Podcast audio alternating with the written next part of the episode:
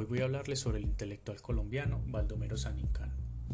Fue un autodidacta nacido en Río Negro y a pesar de no haberse formado en la universidad, fue un hombre bastante letrado. Hablaba de manera fluida en varios idiomas y fue profesor en varias universidades. Fue un escritor leído a nivel mundial y durante su estadía en Europa se constituyó como puente entre ese continente y Latinoamérica. A pesar de ser un gran pensador y ser reconocido como el maestro de América, es poco recordado en Colombia. Para entender esta ironía de la vida, hay que comenzar por un episodio que vivió San Incano casi al final de su existencia. Pues resulta que en el año 1955 fue galardonado con el Premio Lenin de la Paz, galardón que ganó gracias a la postulación realizada por el poeta Pablo Neruda. Este suceso, precedido por supuesto pues de un largo compendio de expresiones en favor de la izquierda, la paz y el antiimperialismo, hicieron que San Incano fuera olvidado del escenario intelectual colombiano. Y a pesar de ser un guerrero letrado, sus enseñanzas no fueron rescatadas en su país natal. De manera pues que para la democracia más antigua de América Latina, no solo era mal visto ser un intelectual de izquierda, sino que, en el caso de serlo y ser galardonado por ese hecho, se convierte en una garantía para pasar al olvido.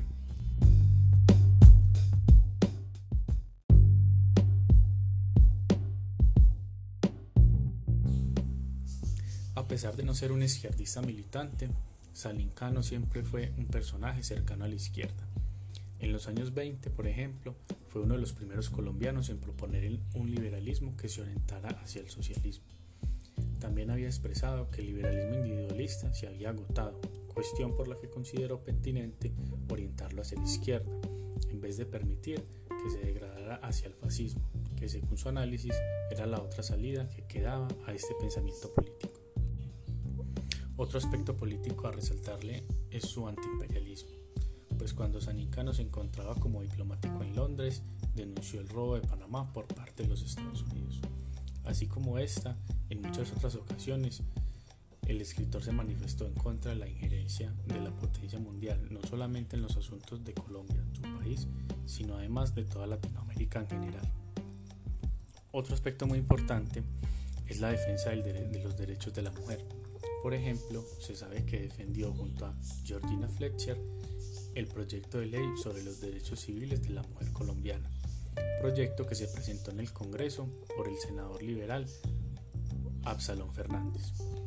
En su ensayo Los Irresistibles, Sanín critica los puntos de vista políticos de los opositores al proyecto de ley, como la afirmación de que facilitar el acceso de las mujeres a las mismas profesiones ejercidas por los hombres tendría como consecuencia un deterioro en las costumbres, Sanín consideraba además que la idea de la mujer era ser un ser inferior se debía a la herencia judeocristiana, en donde la mujer era una pecadora que traía el fruto prohibido al varón.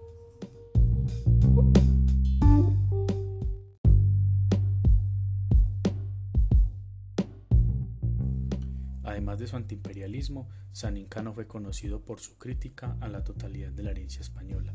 Él asumió su herencia de una manera crítica pero no desconoció el heredado de la cultura española. Este aspecto hoy es muy importante en la época contemporánea. Se ha visto pues que en varios escenarios de la nueva decolonización latinoamericana se ha apostado por eliminar del mapa todo rastro de la cultura europea. Desde sus más importantes representantes se ha visto cómo han venido destruyendo monumentos hasta irse en contra de toda la descendencia cultural de España y Europa en general afirman que solo las culturas indígenas y afro son válidas en nuestro contexto y se atropellan con sus propios argumentos y formas, pues los medios y teorías con las que pretenden descolonizarnos son una aparente nueva y criolla representación de la deconstrucción presentada por el posmodernismo europeo. Esta busca destruir para volver a construir unas nuevas realidades sociales. Y mientras sus contemporáneos, por un lado, buscaban traer todo lo europeo como superior y otros buscaban eliminarlo por completo del mapa como lo hacen hoy día, Sanín no buscaba ninguno de esos extremos, sino que proponía un proceso responsable en el que se rescatara lo moderno y se desechara lo anacrónico, lo que impide que vayamos hacia adelante en la búsqueda del progreso. En vista de todo lo anterior, podemos afirmar que Baldomero Sanincano fue un pensador de avanzada, un adelantado en su época y en muchos aspectos, y que logró ir más allá de lo evidente. Es por demás un ejemplo de superación intelectual y fue un abanderado de causas trascendentales que hasta hoy día generan acalorados debates públicos.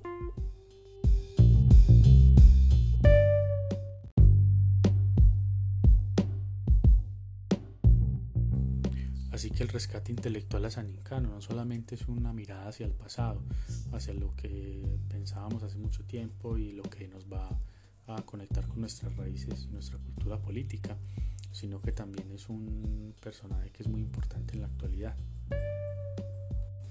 Actualidad que todavía toca todos esos temas en los que él se había involucrado, en todos los temas en los que escribía y que nos pueden cambiar la forma de pensarlo.